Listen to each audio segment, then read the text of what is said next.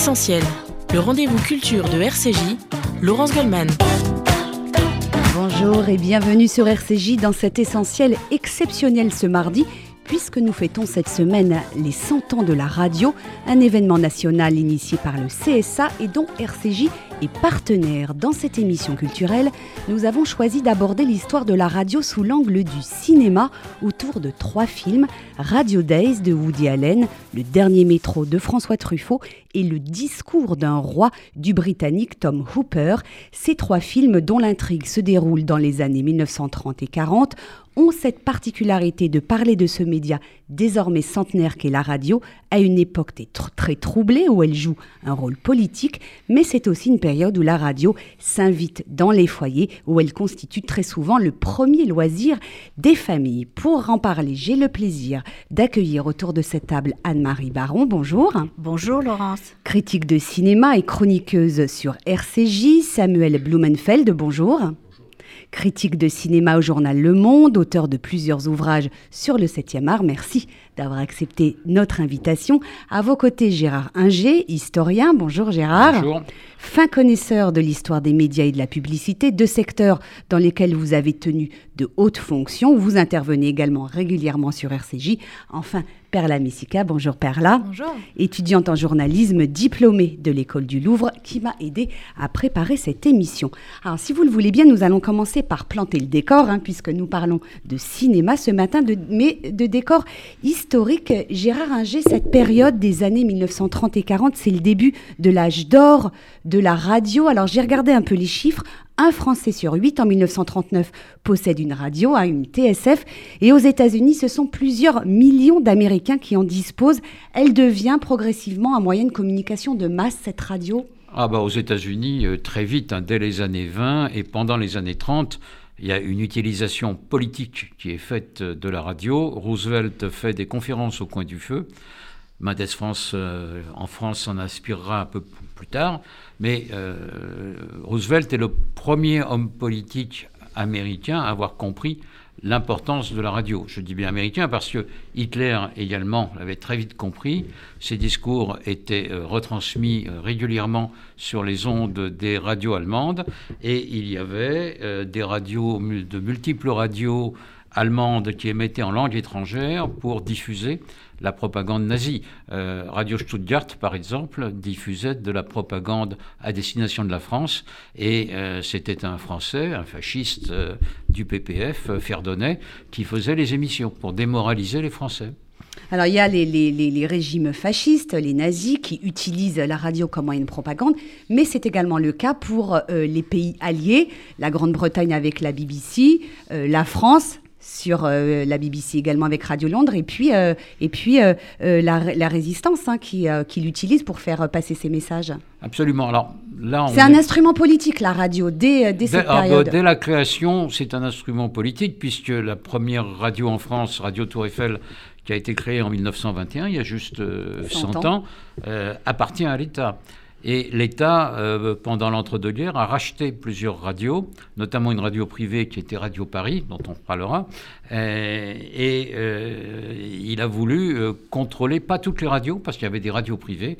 Et il y avait notamment une que je connais, puisque j'ai bien connu Marcel Blochstein, qui était Radio Cité, qui était une radio très populaire, mais qui faisait également de l'information en direct quand c'était possible. En 38, en mars 38, quand les troupes allemandes entrent à Vienne, euh, Radio Cité a un journaliste sur place qui est là-bas pour un événement sportif.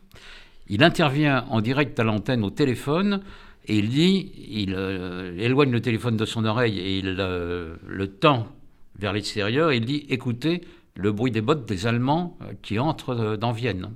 C'était un moment, c'était un moment très fort. Hein. Ah, ils, étaient, ils avaient déjà un matériel euh, euh, léger. On va le voir dans le film, dans le discours d'un roi. Il y a des scènes où on voit les, gigantesques appareils hein, pour, pour faire fonctionner euh, la radio. Pourtant, ils étaient déjà très mobiles. Ah oui, complètement. complètement. Bon, la radio était techniquement maîtrisée bien avant les années 20. donc, de ce côté-là, il n'y avait pas de problème. On pouvait émettre en direct de Vienne ou de n'importe où. Alors, c'est un moyen d'information dans les années 30 et 40, la radio, mais c'est aussi un moyen de loisir. On va le voir notamment dans le film de Woody Allen, Radio Days, les familles écoutent la radio. Très souvent, c'est leur première euh, source de loisirs. Oui, alors. Ça va démocratiser également la culture. Désier, Laurence, un, un, foyer sur huit en France, c'est vrai. Donc les autres, ils écoutaient la radio soit chez des voisins et des amis, soit au café ils allaient au café pour écouter la radio. Comme 30 ans plus tard, ceux qui n'avaient pas la télévision allaient voir euh, les matchs de foot euh, à la radio. Donc euh, la radio, oui, c'est à la fois un média sérieux quand il est aux mains de l'État. radio Paris était, si on l'écoutait aujourd'hui, on trouverait ça parfaitement ennuyeux, mais il y avait quand même des émissions de variété avec Jean Noin, dit Jaboun à l'époque, tout le monde connaissait. Mais il y avait également Henri Bergson qui faisait des conférences sur Radio Paris. Euh, donc euh, c'était quand même d'un niveau sérieux. Euh, sur Radio Cité, c'était plus populaire, mais il y avait des émissions toutes neuves, intelligentes. Pierre Dac et le Club des Loufoques, c'est Radio Cité. Il y avait de la pub avec de la pub chantée. Bien le bonjour, monsieur Lévitan. Vous avez des meubles, vous avez des meubles. le bonjour, monsieur Lévitan. Vous avez des meubles qui y ont longtemps, euh, etc. Donc, euh, et des informations, comme euh, je vous l'ai indiqué. la composition des gouvernements, lorsqu'ils ont été mis en place, a été annoncée quasiment en direct sur Radio Cité avant même que l'agence Havas, la future AFP, euh, diffuse, euh, diffuse la nomination. En 37, le cabinet Chotan, on l'annonce sur Radio Cité avant tout le monde. Qu'est-ce qu'on écoute euh, à la fin des années 30 et dans les années 40 à la radio à, Ah bah on écoute des chanteurs, on écoute des chanteurs, des chanteurs qui débutent, Charles Trenet et Johnny S, Edith Piaf, des chanteurs qui sont déjà plus connus et qu'on retrouvera sous l'occupation. Euh, Maurice Chevalier, qui pendant l'occupation naviguera comme il pourra. Tino Rossi, qui n'était pas d'une intelligence euh, absolument éclairée et qui lui s'est fourvoyé complètement euh, avec Radio Paris, mais il était sur les antennes avant. Donc on écoute toutes ces chansons. Alors pendant la guerre, il y a également les chansons qui tournent autour des prisonniers absents. J'attendrai, j'attendrai euh, le jour et la nuit, j'attendrai ton retour. Bon, euh, puis il y a des chansons plus variées, il y a Rina Ketty, etc. Des vedettes de l'époque, euh, complètement oubliées aujourd'hui, mais qui avaient des chansons qui marchaient, qui marchaient très fort. Alors, je vous propose d'entrer tout de suite dans le vif du, sujet en illustrant les propos que vous venez de tenir, Gérard Ringer, en parlant du premier film que nous avons choisi d'évoquer. Il s'agit de Radio Days, un film de Woody Allen qui date de 1987. Anne-Marie Baron, euh, c'est le cœur du film, hein, un hommage à cette période légendaire dans l'histoire de la radio aux États-Unis. Euh, Woody Allen utilise le prisme de la radio pour raconter l'histoire d'une famille, la sienne peut-être? Oui, alors on peut dire que c'est un film historique parce qu'au fond, il raconte euh, l'histoire des mœurs, l'histoire de la vie privée, mais que c'est de l'égo-histoire, ce qu'on appelle aujourd'hui de l'égo-histoire, c'est-à-dire que c'est de l'histoire à travers l'autobiographie. Et je ne peux pas résister au plaisir de vous lire un passage de son autobiographie, soit dit en passant. J'adorais la radio. Et l'un de mes autres grands bonheurs était d'être malade ou de faire semblant pour rester à la maison en évitant l'école. La chaleur douillette de la couette, le transistor posé à côté de moi et le bouillon de poule à proximité. Donc voilà ce que c'est que Radio D. Ce sont les souvenirs d'enfance de cet enfant gâté, ultra gâté, qui est dans cet appartement où on a tous envie d'habiter parce qu'il y a les parents, les oncles, les tantes, tout le monde qui passe et tout. Et ils sont tous euh, autour de lui parce que il est, il est c'est vrai que c'est le, petit chouchou de, de, la famille. Et pendant ce temps, lui, il va drouille dans les rues avec ses copains, etc. Puis ensuite, ils rentrent tous pour écouter leurs émissions cultes. Et alors, c'est amusant parce que la radio accompagne toutes les heures de la journée. Il y a le petit déjeuner avec euh, euh, Irène et Roger. Il y a le déjeuner euh, avec Sally. Il y a, je dire, c'est un peu, c'est un peu le média d'accompagnement de la vie quotidienne. Alors, on est dans le New Jersey à la fin des années 30, hein, dans le quartier de Rockaway, c'est dans le Queen. Dès la première scène, Woody Allen, il plante le décor. Je ne sais pas si vous en souvenez les uns les autres, si vous ne l'avez pas revu, avec cette histoire de cambrioleur qui répond au téléphone et qui participe à un jeu radiophonique en, direct. Sabine Moumelfeld, vous vous en souvenez de cette scène qui ouvre le film et qui vraiment nous met tout de suite dans l'ambiance de ce que va être le film. Oui, absolument. Euh, c'est euh, moi ce qui est pour prendre un, angle un peu plus, euh, enfin cinéphile, enfin plutôt, c'est comment voir comment on peut mettre Radio Death dans l'ensemble de l'œuvre de Woody Allen. Radio Death est un film des années 80.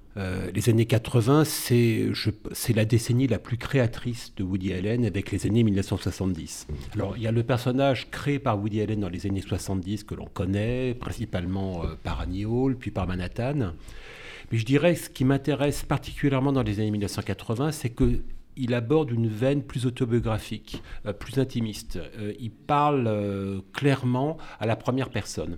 Or, à travers des films comme Radio Days, comme La Rose pourpre du Caire, hein, en fait, il, il, aborde en fait les deux médiums qui l'ont structuré comme individu. Le cinéma, qui est le médium le plus populaire, mais au sens où plutôt qui est le divertissement le plus accessible euh, pour un jeune homme issu d'une famille modeste, euh, qui nous rappelle en fait qu'à cette époque, les gens de la génération de Woody Allen euh, ont souvent grandi dans une, dans une salle de cinéma. Et avec Radio c'est l'autre médium qui est lui gratuit et qui effectivement euh, non seulement euh, structure ses journées, mais en fait hante en fait euh, ses jours et ses, jours et ses nuits. Je pense véritablement que Radio Death est, l'un des plus beaux films de Woody Allen parce que clairement, c'est celui où il s'exprime le plus facilement, le plus simplement, euh, de manière presque épurée à la première personne. alors, est-ce que, euh, pour justement euh, pardon, recontextualiser ça dans son, dans son histoire, dans sa, dans sa filmographie, mhm. on peut justement dire que Radio, Radio, Days, en tant que récit de son enfance, annonce les années stand-up de Woody Allen. Les années où il va monter sur scène et où lui-même, dans sa vie, il va, il va commencer à faire des blagues et commencer à essayer de, faire rire en direct. Et la radio en ce sens, tient une place euh, importante Alors, euh, je vous dirais euh, oui et non. C'est un peu plus compliqué que ça. je dirais que Woody Allen, est Woody Allen, en fait, exerce dans deux arts. il est le cinéma et le stand-up. D'abord, en fait, dans sa carrière, d'abord le stand-up et ensuite le cinéma. En revanche, il n'exerce pas la radio. Enfin, je veux dire, la, radio n'est pas quelqu'un qui, aura, qui sera passé par la radio. Il aurait pu. Cette espèce de fascination. C'est pas son cas. Euh, pour la radio, il n'aurait été que spectateur. Il n'aurait été que réceptacle. En revanche, euh, le cinéma, euh, la scène, il est passé de l'autre côté, il est passé de spectateur, euh, de spectateur à acteur. Mm. Là, c'est très important. Mais euh, en fait, vous avez tout à fait raison de souligner l'importance du stand-up, c'est que Woody Allen est véritablement au, aux confins de deux arts. C'est à la fois, c'est quelqu'un qui est sur scène, il est véritablement l'un, on va dire, l'un des maîtres de cet art, en fait, spécifiquement new-yorkais en particulier juif, mais je dirais fondamentalement qui est un art issu des minorités, juifs, euh, plus tard noirs, italo-américains, mais fondamentalement ces minorités. Donc il est véritablement cela, et ensuite il devient un metteur en scène. Il passe, il passe de personnage de, la scène à metteur en scène. Et pour rebondir sur Radio Days, ce qui est extrêmement impressionnant dans Radio Days, et qui est le, cas de, des grands films de Woody Allen, je pense à Annie Hall, je pense en particulier à, à Manhattan, euh, Radio Days est véritablement un film mis en scène. Euh, ce n'est pas un film de captation. Euh, c'est-à-dire qu'il y a véritablement un travail avec son directeur de la photo. Euh, c'est un des films, après Manhattan, où véritablement Woody Allen n'est pas seulement un scénariste de génie, mais un metteur en scène de très grand talent. Il y a tout dans, en fait dans, Radio Days. il, y a, il y a une mise en scène de cinéma, il y a un film qui est, magnifique, qui est magnifiquement écrit, et puis l'audace en fait de dévoiler son intimité et de le faire euh, sans ennuyer le spectateur, c'est pas de le dire. Alors la radio, elle est présente hein, tout au long du film, bien évidemment. Euh, elle rythme la vie de cette famille euh, juive euh, d'origine modeste, hein, des, classes populaires. Ils vivent tous ensemble, vous l'avez rappelé, Anne-Marie. La, musique, elle est présente tout au long du film en bruit de fond, hein, cette, musique jazz qu'on ah. retrouve dans, tous les films de, de, Woody Allen. On va marquer une première pause dans cette émission. On va écouter l'une des chansons qui rythme ce film, Carmen Miranda qui chante South American euh, c'est la scène où euh, la, petite cousine de, Woody Allen danse et chante et son oncle et son père l'accompagnent. À tout de suite sur RCJ.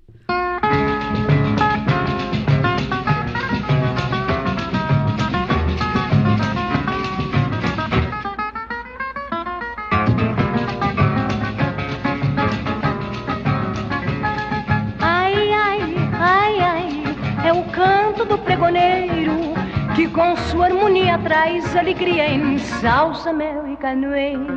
Ai, ai, ai, ai, e o que traz no seu tabuleiro? Vende pra ioiô, vende pra iaiá, em salsa, mel e canoe. E vende vatapa, e vende caruru, e vende mungonzá, e vende umbu. Seu tabuleiro tem de tudo que convém, mas só lhe falta ai, ai, belenguendens, ai, ai, ai, ai. É o canto do pregoneiro que com sua harmonia traz alegria em mel e canoe. Ai, ai, ai, ai. Ai, ai, ai, ai. Ai, ai, ai, ai. Ai, ai, ai, ai. Em salsa, mel e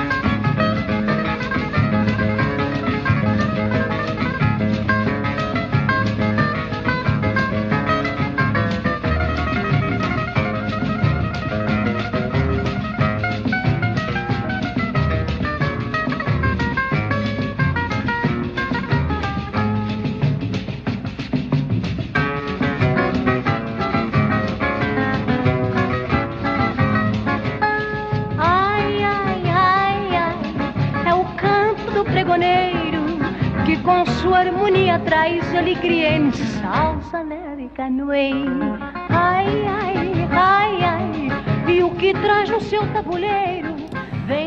Retour dans Essentiel sur RCJ. Nous parlons ce matin de cinéma et de radio puisque nous fêtons cette semaine le centième anniversaire de la radio. Toujours à mes côtés, le journaliste et critique de cinéma au journal Le Monde, Samuel Blumenfeld, Anne-Marie Baron, critique de cinéma sur RCJ, l'historien Gérard Ringer et Perla Messica, étudiante en journalisme. Nous parlions avant, la pause de ce formidable film Radio Days de Woody Allen. Euh, Samuel Blumenfeld, il n'y a pas vraiment d'histoire en fait, un fil directeur, c'est plutôt un enchaînement de, petites scènes, je dirais, comme un patchwork avec des, personnages à la fois très drôles et, et savoureux. Alors, c'est en l'occurrence, vous avez raison, ce n'est pas un film qui repose sur une intrigue. Euh, c'est un film qui est une succession de vignettes. Je dirais que ce sont les films les plus difficiles à faire, hein, parce que euh, c'est, le film n'est pas structuré par, euh, par, par, un récit central, il additionne des petites histoires, des impressions, et en même temps, c'est un film d'une rigueur absolue. Et en fait, le qu'est-ce qui coûte toutes ces, toutes ces petites histoires les unes après les autres, eh bien c'est tout simplement le regard d'un enfant mm. qui est en fait la, dans le film la voix de Woody Allen. Et puis aussi, pardon, excusez-moi, l'influence que la radio a sur le comportement de chaque membre de la famille. Il y a une chose qui m'a amusée, par exemple, c'est euh, quand le, le père pose une question à la mère, elle lui répond J'ai combien de temps pour répondre? Je veux dire, c'est comme si la vie quotidienne était entièrement euh, sur le modèle des émissions de radio. C'est quand même assez extraordinaire, ça. Et puis, juste, juste les programmes sont suffisamment riches à la radio américaine pour que chacun trouve le programme qui lui correspond le mieux. C'est extraordinaire. Hein oui, j'ai arrangé. Moi, ce qui m'a frappé aussi, c'est le fait qu'il parle de, des Juifs dans les années 30. Euh, on a eu des films comme Esther Street euh, qui parlaient des Juifs à leur arrivée aux États-Unis, dans la misère, etc. Là, on voit dans les années 30 euh, des familles modestes, mais qui sont déjà intégrées, complètement à la vie américaine. Et puis avec les frères Cohen, dans un Serious Man, on verra euh, la communauté juive euh, d'aujourd'hui, pratiquement, communauté juive libérale sur le plan euh, religieux, mais parfaitement intégrée avec des positions sociales beaucoup plus élevées. Donc Radio Days, c'est un peu quelque chose sur le plan historique, intermédiaire entre Esther Street et les derniers films des frères Cohen. Oui, ça Oui, absolument, absolument. Je suis, je suis tout à fait d'accord, tout, tout, à fait d'accord avec vous. Ce qui est très important en fait, parce que ça, avec le recul, c'est avec le recul, ça semble si vague et si compliqué à comprendre, c'est qu'en fait la radio, on le voit bien dans Radio Days, c'est un autre membre de la famille.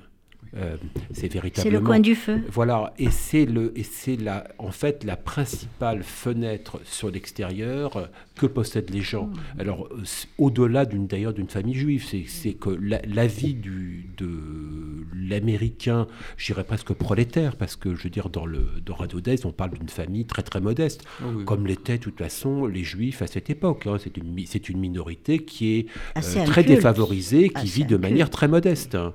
Euh, enfin, globalement, hein, globalement. Euh, c'est pas, je dis pas qu'il n'y a pas de, mais c'est, il y avait des juges à la Cour suprême, il y avait des juifs à Hollywood qui, globalement, mais là, ce milieu-là, il, est, il est, un milieu très modeste. Hein. Et, et, la radio est ce médium gratuit, il faut pas l'oublier. Je veux dire, on dit toujours le cinéma. Alors au cinéma, on pouvait voir des actualités, mais il faut, il fallait payer pour aller au cinéma, même, si c'était pas très cher. Il fallait, c'était de l'argent. Or la radio, euh, c'est ce médium qui est offert.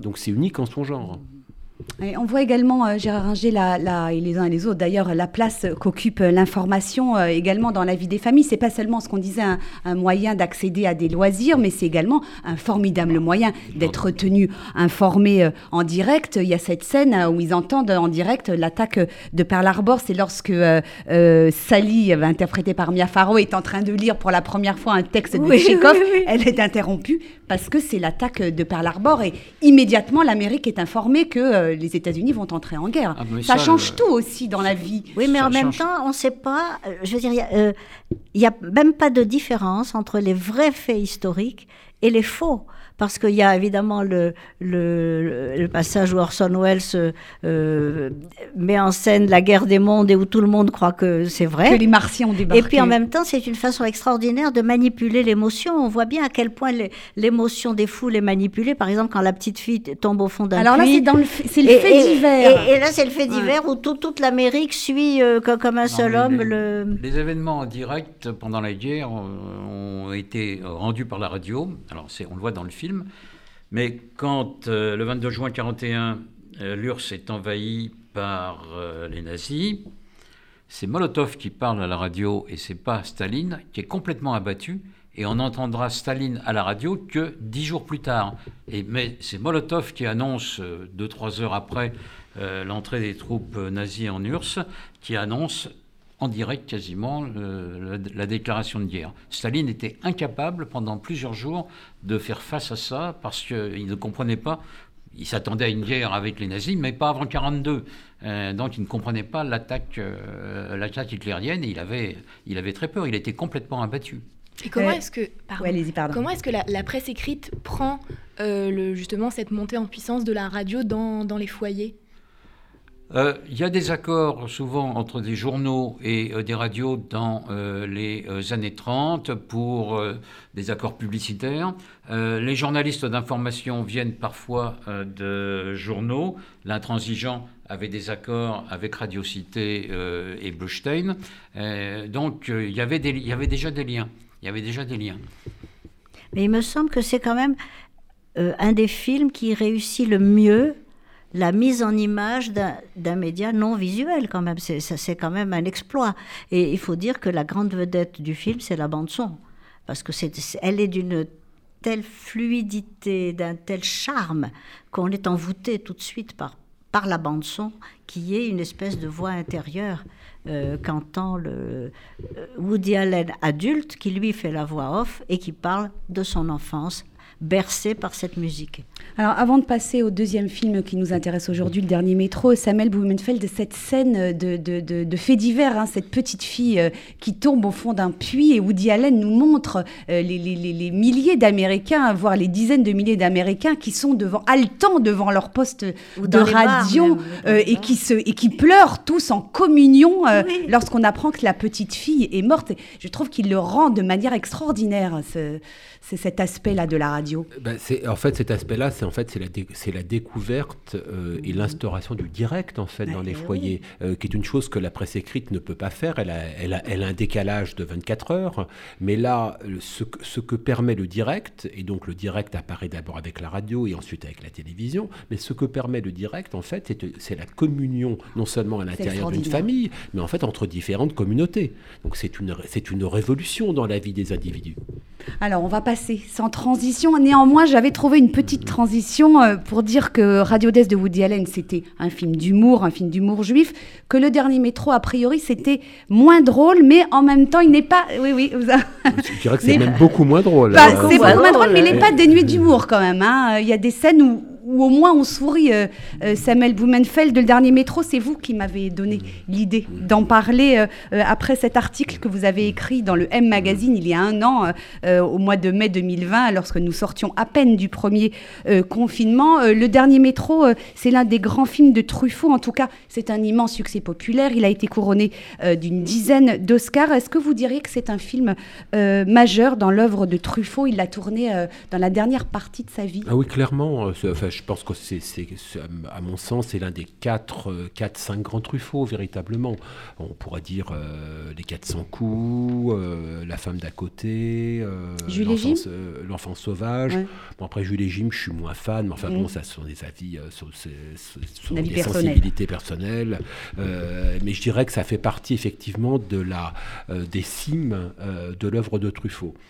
Une, c'est en tous les cas objectivement euh, son plus gros budget. C'est la, c'est le film le plus ambitieux de Truffaut, euh, entendons par là sur un plan matériel. Ce qui est aussi très intéressant, c'est que c'est également un film qui s'écrit un peu à la première personne. Euh, c'est lui qui fait la, la voix off. Hein. Euh, oui, mais quand je, dis, quand je parle de première personne, enfin au-delà de, au de cette voix off, parce que Truffaut aimait bien apparaître dans ses films d'une manière ou d'une autre, euh, soit devant la caméra, soit pas, soit par la manière de sa voix. Enfin, je veux dire, c'était le. La nuit américaine. La, et eh bien, évidemment la nuit américaine, mais il y avait ce côté Hitchcockien chez Truffaut, quoi. Je veux dire, Hitchcock apparaissait toujours au début de ses films et Truffaut aimait bien être euh, l'un des protagonistes euh, de, de, ces fictions.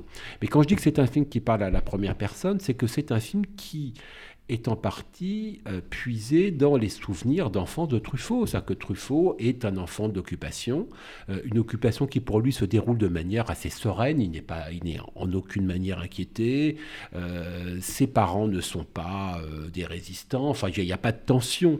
Donc en fait, il vit, il vit en fait une occupation tranquille, et donc l'occupation tranquille, c'est, ne l'oublions pas, c'est compliqué un petit peu pour, j'imagine, les personnes personnes présentes euh, ici et puis pour nos auditeurs, eh bien, mais l'occupation, c'était pour beaucoup de Français une période assez bénie où on pouvait aller euh, tranquillement euh, au cinéma, au théâtre, et la production était pléthorique et je veux dire, bon, le, quotidien. Ça a même été un âge d'or du cinéma français. Hein. C'est un âge d'or, c'est absolument un âge d'or du cinéma français. C'est cet âge d'or que vit le spectateur François Truffaut.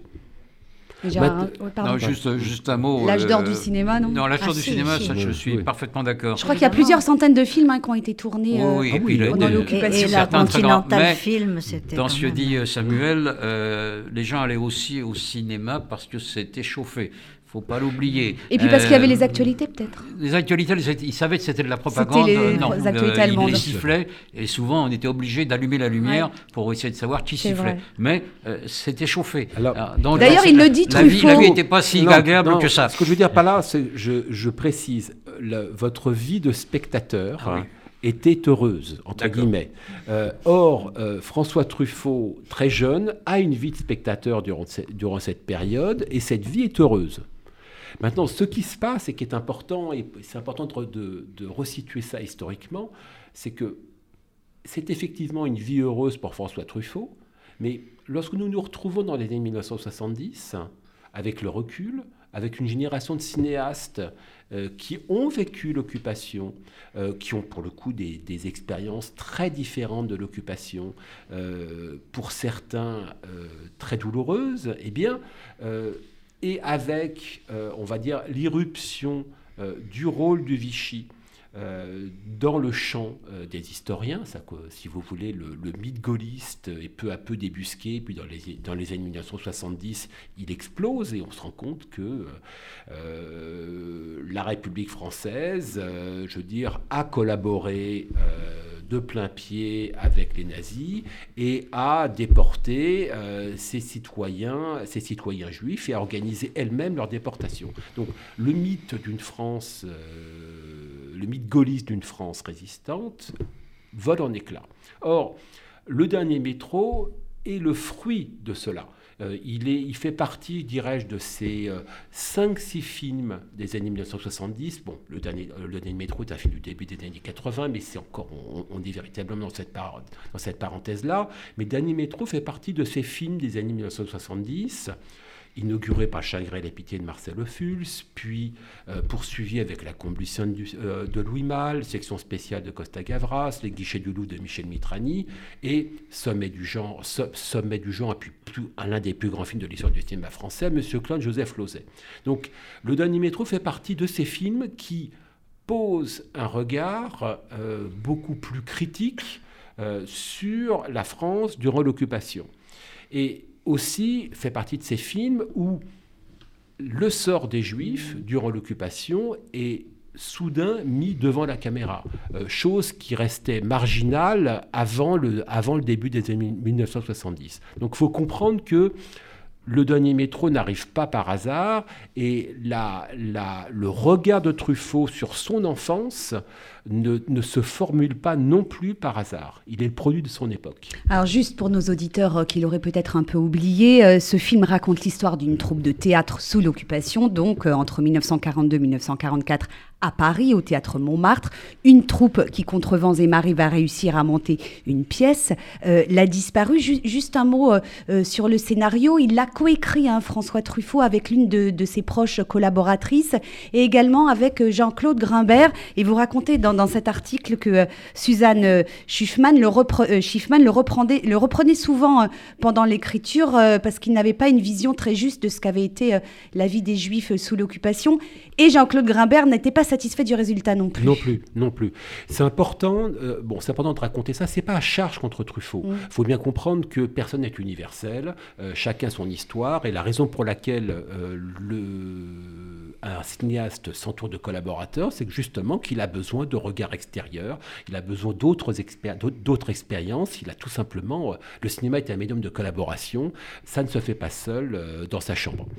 Donc, dans le cas, de, dans le cas du scénario du, dernier métro, c'est quelque chose que Truffaut écrit avec Suzanne Schiffman, qui est l'une de ses collaboratrices attitrées, euh, qui effectivement a un regard beaucoup moins distancié sur l'occupation parce que c'est quelque chose qu'elle éprouve dans sa chair, mais surtout, Truffaut se rend compte, après les différentes versions de son scénario avec Suzanne Schiffman, que le fameux personnage de Lucas Steiner, le patron du théâtre, le patron juif du théâtre, qui est caché dans la euh, cave, qui est supposé être parti, être parti en zone libre, voire en Amérique du Sud, mais qui, pas trop. Euh, euh, voire en Amérique du Sud, mm. en tous les cas, en tous les cas, qui n'est plus en France, enfin qui n'est certainement plus en France. En fait, se trouve bien en France et il est dans l'une des caves du théâtre, s'occupe encore des destinées de ce théâtre, mais vit de manière euh, euh, clandestine, cloîtrée. Or, ce personnage, qui est, est, le personnage central du, Dernier Métro, qui est donc le personnage euh, juif du film, bah, demandait une écriture précise, une connaissance intime de ce que pouvait être un juif d'origine étrangère, établi en France depuis longtemps, figure notable de l'establishment parisien, et devenu soudain, du jour au lendemain, en vertu des lois anti-juives de Vichy, un paria. Or, ce personnage, Truffaut avait du mal à l'écrire, il avait du mal à l'aborder. Les résultats obtenus avec Suzanne Schiffman n'étaient pas assez bons, et c'est là qu'il fait appel à Jean-Claude Grimbert pour justement l'aider à écrire, euh, à écrire, ce personnage. Donc, comme le raconte euh, Jean-Claude Grimbert dans l'article que j'ai écrit, donc comme il me le racontait, Truffaut avait vraiment du mal avec ce personnage, parce que Truffaut ne possédait pas les fondamentaux de ce qu'est un individu juif, a fortiori durant la période de l'occupation. Donc ça n'a pas été simple. Un petit mot avant, avant la pause, Gérard euh, Je suis parfaitement d'accord avec Samuel. Euh, moi, ce qui m'a frappé, c'est de voir l'évolution euh, dans les films des Juifs. en 1946, Le Père Tranquille, il y a un rôle pour la radio, mais il n'y a pas de Juifs. Il n'y a pas de juifs, on n'en parle pas, zéro. Euh, dans les films de cette époque, zéro. En 56-57, c'est Nuit et brouillard d'Alain Resnais. Mmh. On coupe à la censure le képi du militaire qui garde le camp de Pithiviers ou de mmh. Baume-la-Rolande, parce que les Français, bien entendu, n'y sont pour rien. Et pour moi, le, premier film de cinéma, parce que euh, je crois que c'est après Le Chagrin et la Pitié, mais Le Chagrin et la Pitié, on ne peut pas le voir pendant longtemps. Euh, c'est un film censuré, donc euh, c'est pas possible. Et le premier film qui parle vraiment, pour moi, de la situation des Juifs, c'est Les Guichets du Louvre de Mitrani, qui date de, qui date de 70, 72. Il y a eu simplement dans La Traversée de Paris, une scène. 74, 74, 74, mais c'est pas, c'est pas. C'est pareil, euh, à peu près. Euh, et il y a eu dans la traversée de Paris, on voit quand ils entrent dans un bistrot, on voit une boniche en train de balayer, etc., qui se fait maltraiter par ses patrons, et Jean Gabin lui enlève son écharpe et on voit qu'elle porte une étoile jaune. C'est à peu près les seules scènes que je vois avant les années 70. Pardonnez-moi, je vous coupe. On va marquer euh, une pause dans cette émission. Et puisque nous parlons de cinéma et de radio, nous allons écouter l'une des chansons que Lucas Steiner, donc ce, directeur de théâtre juif caché dans sa cave, écoute sur sa TSF. Il s'agit de Mon amant de Saint-Jean, interprété par Lucienne Delille. A tout de suite sur RCJ.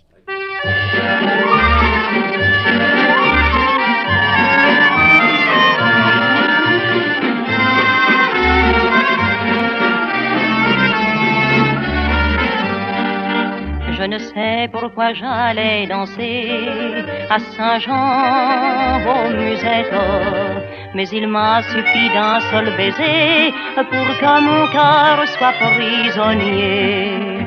Comment ne pas perdre la tête, serré par des bras audacieux, car l'on croit toujours aux doux mots d'amour quand ils sont dits avec les yeux moi qui l'aimais tant, je le trouvais le plus beau de Saint-Jean. Je restais grisé, sans volonté, sous ses baisers. Sans plus réfléchir, je lui donnais le meilleur de mon être. Beau parleur, chaque fois qu'il mentait, je le savais, mais je l'aimais. Comment ne pas perdre la tête, serré par des bras audacieux, car l'on croit toujours aux doux mots d'amour quand ils sont dits avec les yeux. Moi qui l'aimais tant, je le trouvais le plus beau de Saint-Jean. Je restais grisé, sans volonté, sous ses baisers.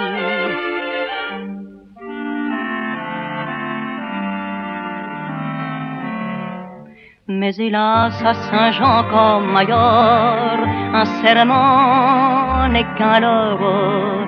J'étais folle de croire au bonheur et de vouloir garder son cœur. Comment ne pas perdre la tête, serré par des bras audacieux, car l'on croit toujours aux doux mots d'amour quand ils sont dits avec les yeux. Moi, qu'il l'aimait tant, mon bel amour, mon amant de Saint-Jean. Il ne m'aime plus, c'est du passé, n'en parlons plus.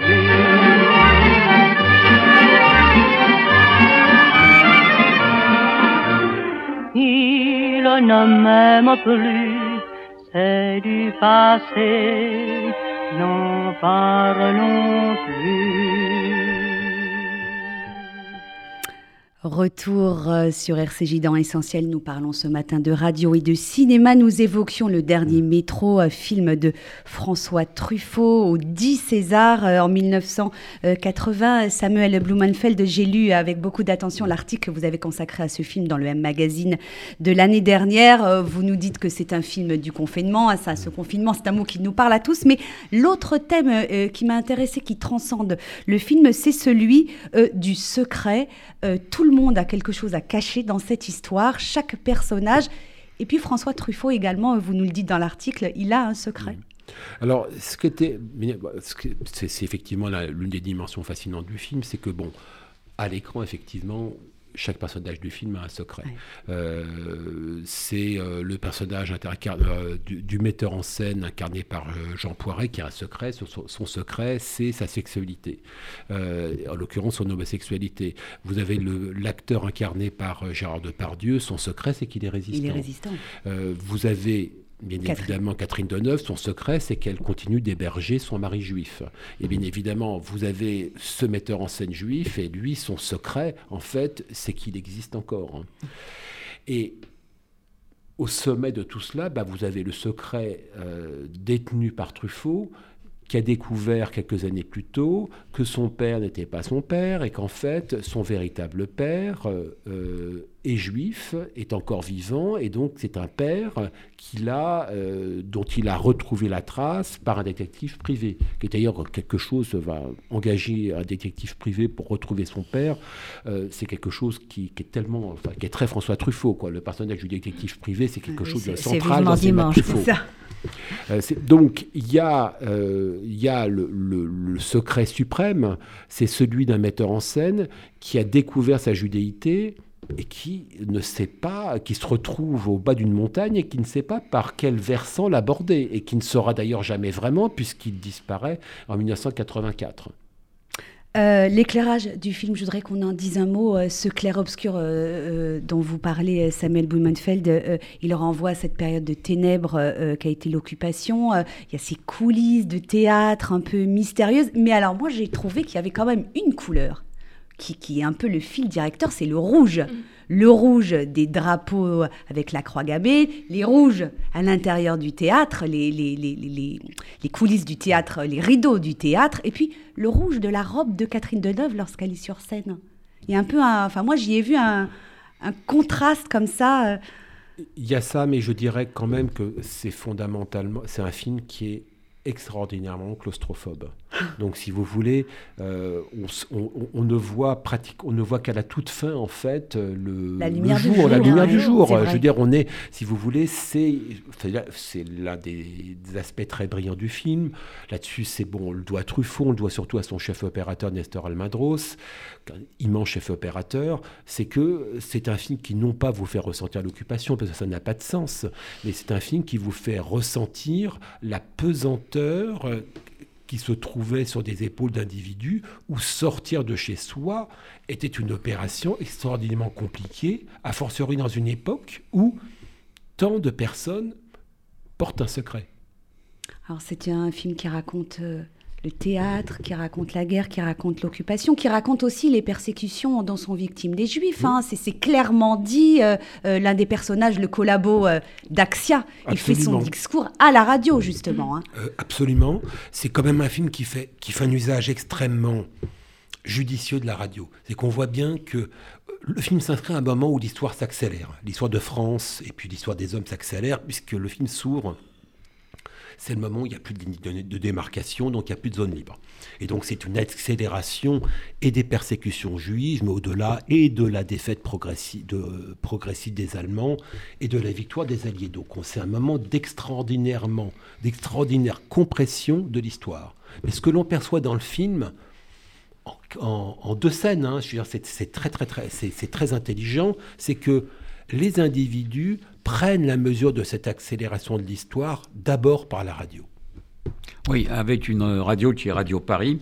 Euh, radio Paris ment, Radio Paris est tellement. Oui, euh, mais euh, les Français écoutaient, quand ils pouvaient, la BBC euh, avec beaucoup de risques, hein, parce que les goniométries, les voitures avec goniomètre tournaient partout. C'était pas si évident que ça d'écouter euh, d'écouter Londres. Mais ils écoutaient quand même Radio Paris, parce que Radio Paris avait des programmes de qualité, euh, des chansons de qualité, avec, comme on l'a dit, Chevalier, Trenet, Tino Rossi. ils n'étaient pas dupes des informations. Euh, mais ils écoutaient aussi des gens comme Harold de Paquis, euh, Londres comme Carthage sera détruite, et Philippe Henriot, euh, qui finira assassiné par des résistants, mais seulement fin juin 1944. Donc, Radio Paris, les Français, ils n'aiment pas, mais ils écoutent. Ils écoutent. Et on est un peu dans la même situation euh, qu'on a connue dans l'année 44. Quand Pétain vient à Paris en mai 44, il est acclamé. Et euh, en août, c'est De Gaulle. Euh, alors on peut discuter pourquoi du comment. Pétain était une autorité française, et c'est ça qu'on a vu, on acclamait. donc la radio joue un rôle, un rôle majeur. Et d'ailleurs, une des premières mesures prises contre les juifs, c'est qu'ils sont obligés de remettre leur, poste, de, radio parce qu'il euh, n'est pas question qu'ils aient des informations. Pareil pour le téléphone, ils sont privés de téléphone, ce sont les, parmi les premières, mesures, de persécution. D'ailleurs, il y a une très très bonne scène dans le dernier métro, on voit un comédien qui, qui ne juif qui ne peut plus trouver de travail puisqu'il n'a plus, plus, aucun droit, qui est absolument désespéré de, fait, de, d'espérer trouver que un, moyen de, un moyen de subsister, qui est d'ailleurs une très très bonne scène. Hein. mais il est viré par, euh, par Marion Stener, en fait, euh, Catherine Deneuve au début, mais c'est parce qu'elle euh, ne veut pas de juifs dans son théâtre, parce que dans son théâtre, en vérité, il y a un juif. C'est ça. C'est son mari. Alors le, temps passe très très vite en votre compagnie, chers amis. Il nous reste trois minutes pour parler du dernier film que nous avons choisi pour illustrer ce propos. C'est le discours d'un roi du réalisateur britannique Tom Hooper, un autre film à succès récompensé par quatre Oscars. C'est aussi euh, le film le plus récent puisqu'il date de 2010. Alors très rapidement, 2011, pardon. Euh, le pitch du, film euh, oui, donc, Nous sommes à l'aube de la Seconde Guerre mondiale et le roi d'Angleterre George VI se voit couronné après l'abdication de son frère Édouard VIII. Souffrant donc euh, d'un bégaiement sévère, le jeune monarque n'a visiblement pas les épaules pour assurer sa fonction et fédérer le peuple anglais face à la montée du nazisme. Mais c'est la rencontre avec Lionel Logg, orthophoniste et comédien euh, australien, qui va l'aider à surmonter son problème grâce à des méthodes pour le moins originales. Cela notamment pour l'initier au discours euh, radiodiffusé et pratique en pleine expansion dans les années 30. J'ai peut-être une question à Gérard Ringer avant de, poursuivre sur ce film.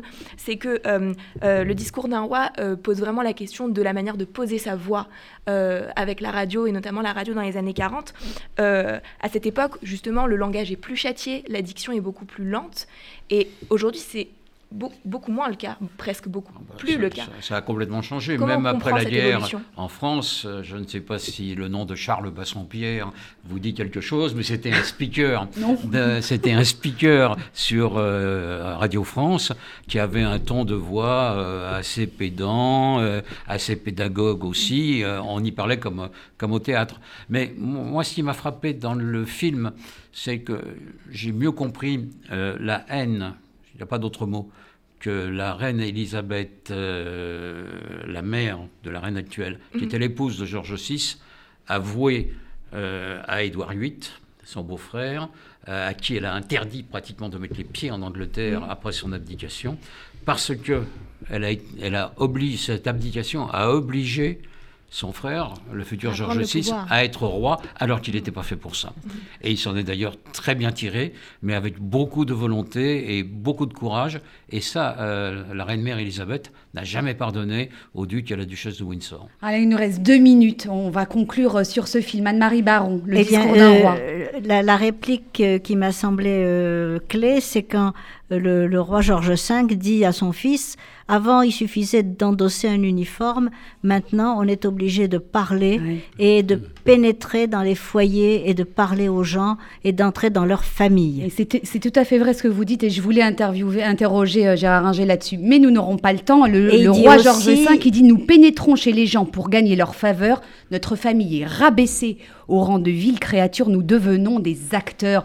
Donc là, ça préfigure aussi la démocratisation de la société euh, britannique. et il dit aussi c'est la boîte de Pandore. Il y aurait aussi une chose importante, c'est qu'en fait, euh, arrive euh, fort heureusement euh, Winston Churchill, Premier ministre, et Churchill va axer toute sa propagande sur un plan médiatique sur le cinéma anglais. pour Churchill, en fait, je, veux dire, en fait, c'est, il, il, utilise de manière féroce, agressive, le cinéma, le cinéma britannique pour mobiliser son peuple.